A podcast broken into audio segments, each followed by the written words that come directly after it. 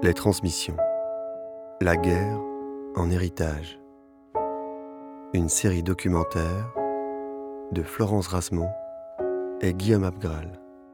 Production CG Soma, Archives de l'État et Xara SBL. Musique Tur Florizone.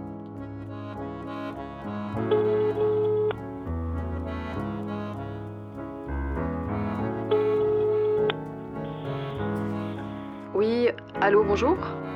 Oui, je m'appelle Florence Rasmont, euh, je suis historienne et je travaille dans un centre de recherche et d'archives, le CG Soma, euh, qui est un, un centre spécialisé sur l'histoire des guerres en Belgique. Je participe à un projet de recherche sur la mémoire de la résistance et de la collaboration au sein des familles belges.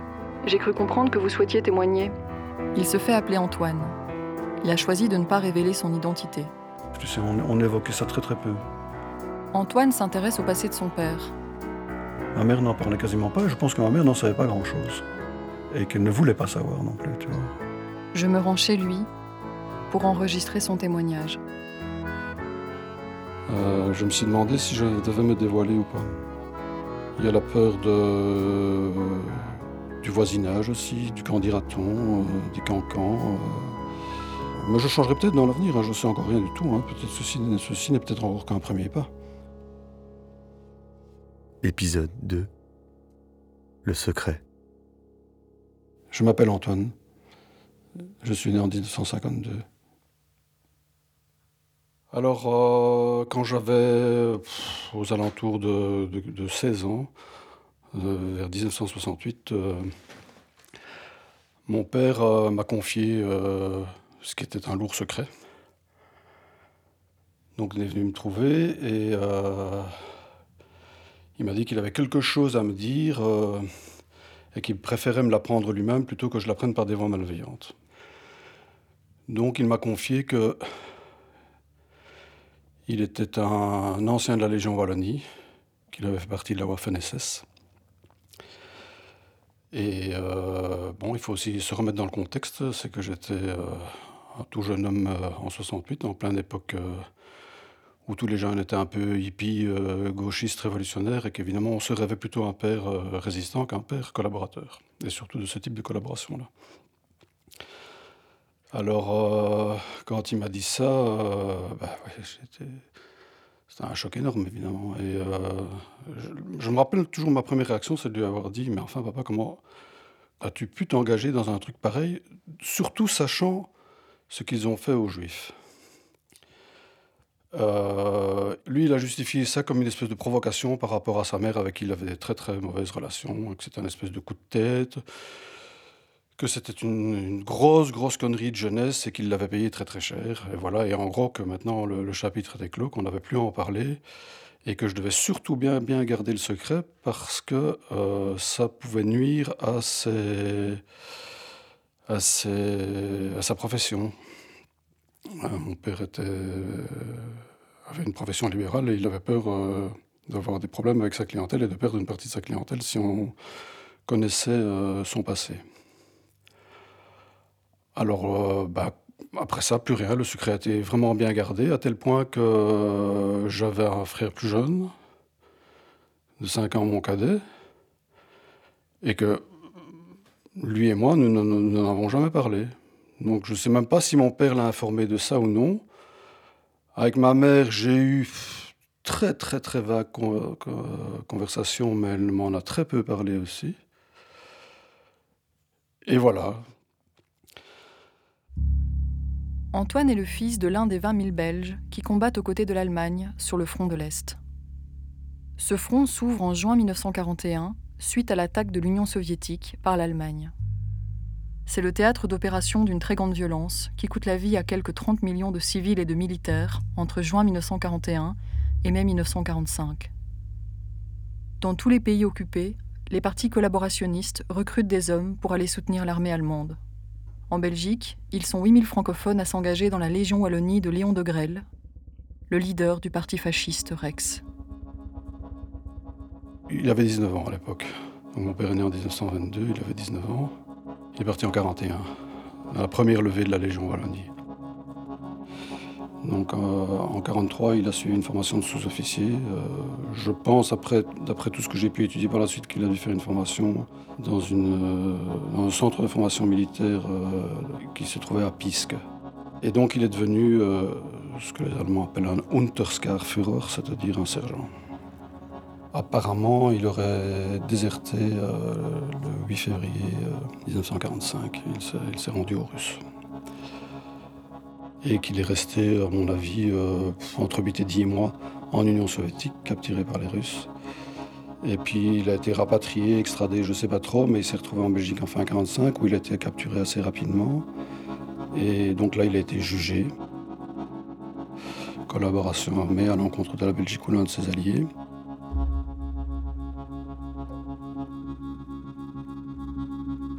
À la sortie de la guerre, la Belgique est confrontée à un contexte judiciaire inédit. La justice militaire belge s'empare de 400 000 dossiers de collaboration. Les prisons belges sont surpeuplées, la justice parfois expéditive. Sur les 400 000 dossiers, seuls 53 000 aboutissent à des condamnations et des peines de prison, le père d'Antoine est condamné à 12 ans en 1946. Mais l'État belge revient rapidement sur les peines initiales et libère de très nombreux prisonniers avant même la fin des années 50. Le père d'Antoine retrouve sa liberté après trois ans de prison. Euh, photo, qu'est-ce que j'ai Légion Wallonie éventuellement? Voilà, voilà, c'est celle-là. Voilà, on la mettre en grand. Voilà. Ça, c'est de Grelle. Et là, c'est mon père. En uniforme de Unterskarführer. Ça, c'est quand ils sont allés dans la Waffen-SS. Parce qu'ils n'ont pas été directement, euh, contrairement aux Flamands, ils n'ont pas directement été incorporés dans la Waffen-SS, puisque c'était des latins, et que c'était considéré comme une unité d'élite, la SS. Donc, euh, euh, ils y ont été à partir de fin 43, si mes souvenirs sont bons.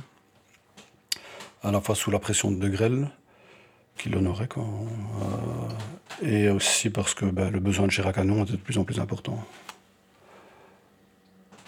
la preuve, c'est que c'est peu, peu, avant la bataille de Tcherkassy, et à Tcherkassy, on s'en est vraiment servi comme de la chair à canon, puisqu'on leur a fait. Euh, euh, en fait, ils ont dû faire une percée dans les lignes soviétiques, et c'est eux qui ont été les derniers à devoir contenir les, les, soviétiques pour permettre aux autres de s'échapper.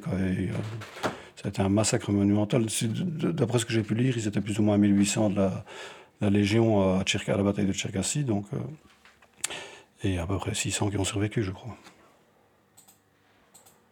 Et ça, ce sont tous des gars qui, étaient des amis de mon père. Moi, ce que je me demande toujours, c'est qu'est-ce que tu, euh, comment est-ce que tu les percevais, en fait, les amis de ton père, euh, quand tu étais plus jeune? Ça dépend lesquels. Il y en a deux, ceux dont... GF, ok. Mhm. G était plutôt sympa, étonnamment. Euh, mais tu te doutais par contre, S, tu vois, mhm. lui, il était vraiment. Euh, mais pas du tout. Mhm. Vraiment pas du tout, quoi. Euh, mais tu te doutais pas Je doutais de rien. Je me doutais absolument de rien. Il n'en parlait jamais devant nous. Non, moi, je suis vraiment tombé. quand, quand j'ai compris que j'étais que j'ai passé mon enfance entouré d'anciens SS, ça, a été un choc. Ça, c'est sûr. Quoi. Voilà. Il faut dire aussi que j'avais déjà pas de très très bonnes relations avec mon père. C'est quelqu'un que j'ai jamais beaucoup apprécié. Un type euh, assez dur, assez violent. Pas trop physiquement, même s'il pouvait avoir recours à la violence physique aussi. Mais je peux pas non plus dire que j'étais un enfant battu. Mais enfin, je me suis pris quelques torgnoles quand même de temps en temps.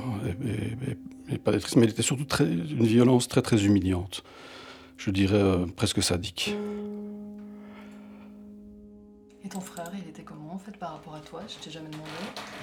C'était aussi un, un petit gars avec des cheveux longs, comme toi? Euh? Oui, moi, mais un peu, comme un peu, mais complètement différent, personnalité totalement différente. En fait, on a pris deux profils totalement différents. Moi, je me suis euh, mes symptômes ont été plutôt dans l'inadaptation sociale et l'inadaptation scolaire. Donc j'étais un cancre pour, mhm. pour faire clair.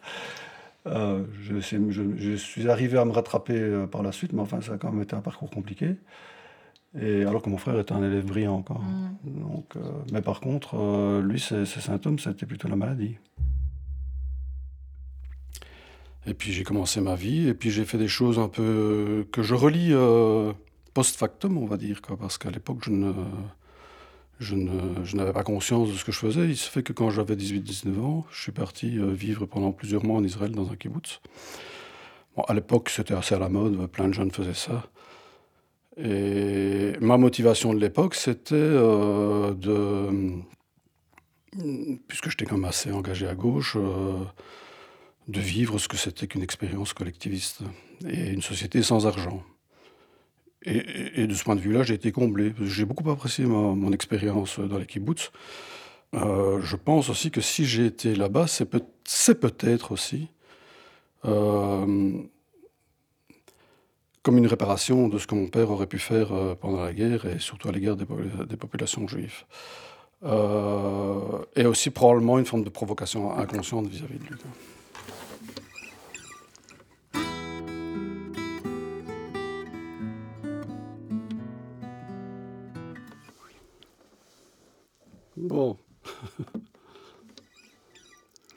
Fais un petit essai comme ça d'abord, ça va?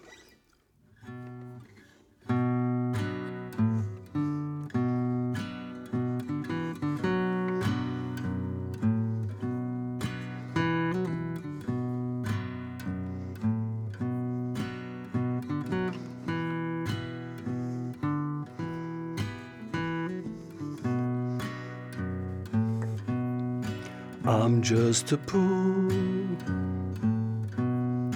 wayfaring stranger traveling through this world below. There is no sickness, no toil, no danger in that bright land to which I go. And I'm going there to see my father and all my loved ones who gone down. Bon, après, la vie a continué. Euh, j'ai fait mes études. Je suis assistant social. Euh, j'ai rencontré euh, mon épouse assez jeune, j'ai eu euh, des enfants assez jeunes. Mon premier fils, je l'ai eu quand j'avais 24 ans. Et puis voilà, il a fallu faire tourner la baraque, remplir la casserole et, bosser. Quoi. Donc voilà, tout ça est resté bien enfoui. Et il y a eu des événements assez tragiques dans ma famille. j'ai d'abord mon père qui s'est suicidé. Euh, à l'âge de 57 ans, d'une manière assez, assez violente, puisqu'il s'est tiré une balle dans la tête. Et ensuite, euh, j'ai mon, jeune frère qui s'est suicidé également, euh, cinq ans après, d'une manière qui est aussi assez interpellante, mais j'ai de nouveau une lecture après coup de cela, c'est que lui, il s'est gazé dans sa voiture, donc il s'est enfermé dans son garage, il a colmaté toutes les ouvertures possibles du garage, et il a mis une grosse pierre sur l'accélérateur euh, et voilà, il s'est endormi euh, le, empoisonné par le CO. Autour des années 2010, euh, j'ai été amené à faire une, psychanalyse. Quand j'ai fait cette, analyse, qui a duré plus ou moins 4 ans, je me suis rendu compte que je ne parlais que de cet homme, mon père, donc très peu de ma mère pour ainsi dire pas du tout. Et j'en suis venu à échafauder euh, une hypothèse, qui reste à l'heure actuelle toujours une hypothèse, c'est que, bon, je sais qu'il a, qu'il a été sur le front de l'Est, mais je ne sais pas ce qu'il y a fait. Et je me suis dit, vu, les, vu ce qu'on sait euh, depuis longtemps maintenant euh, ce qui s'est passé là-bas, qui est quand même assez terrible. Euh, je me suis dit qu'il était possible qu'il ait participé de près ou de loin, ou qu'il ait assisté de près ou de loin à des crimes de guerre, à des massacres, à l'exécution éventuelle, à l'exécution sommaire de partisans, au harcèlement de populations locales. Euh, euh, peut-être même qui sait à l'exécution de juifs. Euh, voilà. Bref, je me suis dit que ça c'était possible et que c'est quelque chose qu'il avait peut-être enfoui profondément en lui.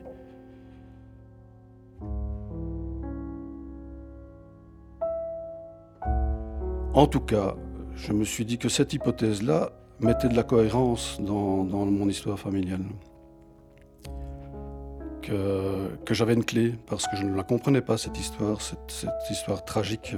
Je ne l'avais pas liée jusqu'alors, euh, donc les, événements, les suicides, les événements dépressifs, euh, je les avais jamais liés euh, au passé de mon père. J'avais jamais fait ce lien. C'est vraiment en analyse que, que je me suis mis à élaborer ça.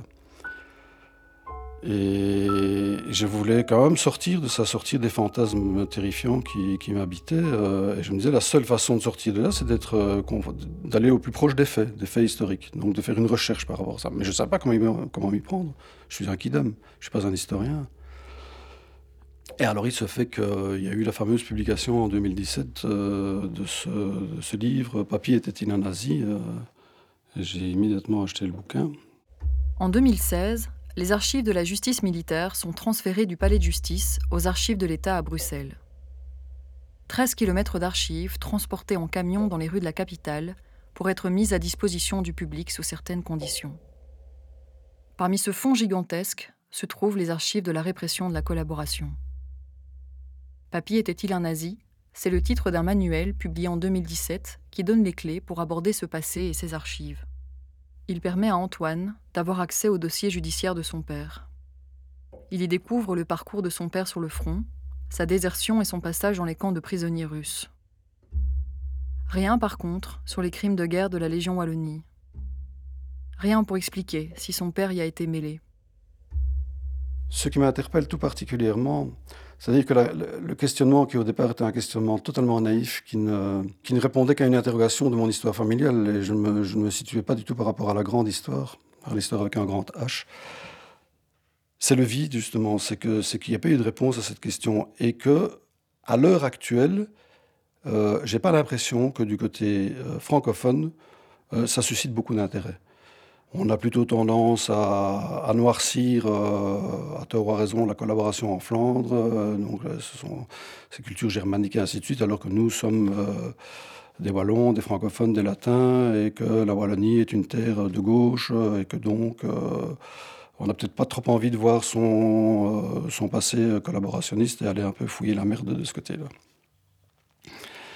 S'il avait été jugé aussi, ou en tout cas si on avait enquêté à l'époque, sur ce qu'ils avaient fait là-bas, et qui, parce que finalement, le jugement n'a porté que sur la collaboration armée.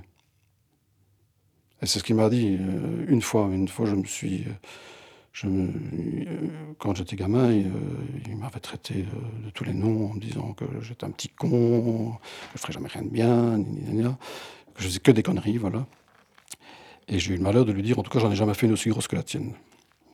autant dire que j'ai été bien reçu. Et je me rappelle qu'il avait hurlé en disant Ouais, mais moi j'ai payé pour ça. Et, c'est vrai, il a été jugé et il a payé, il a, fait, de la prison. Bon. Mais il a été jugé pour collaboration.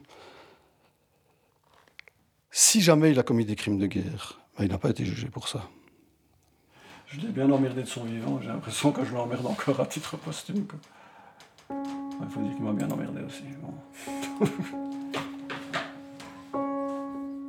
les transmissions, la guerre en héritage. En fait, j'aurais aimé qu'il vive plus, plus longtemps parce que. Épisode 2. Je lui dirais surtout Papa, explique-moi. Le secret. Explique-moi tout. De A à Z. Où tu es allé, qu'est-ce que tu as fait. Et même si tu as fait des choses dramatiques, terribles, eh bien, j'aimerais que tu en parles. Une série documentaire réalisée par Florence Rasmont et Guillaume Abgral moi, je voulais au départ être un, rempart par rapport à cette histoire. Je voulais pas que mes enfants le sachent pour qu'ils n'aient pas à subir euh, euh, ce poids de culpabilité, de honte qui se dilue évidemment au, cours des générations, qui n'allait certainement pas être aussi important que le mien, parce que c'est jamais que leur grand-père et un grand-père qu'ils n'ont pas connu. Donc je pense que c'est une histoire qui est relativement loin d'eux, mais elle est là, elle est là, et, et, et elle fait ses ravages. Production CG Soma. Archives de l'État, et Xara SBL. Musique, Tur Florizone. Mixage, Bastien Hidalgo Ruiz. Avec le soutien de la politique scientifique fédérale Pelspo, de la Fédération Wallonie-Bruxelles et de l'atelier de création sonore radiophonique. Merci à Antoine.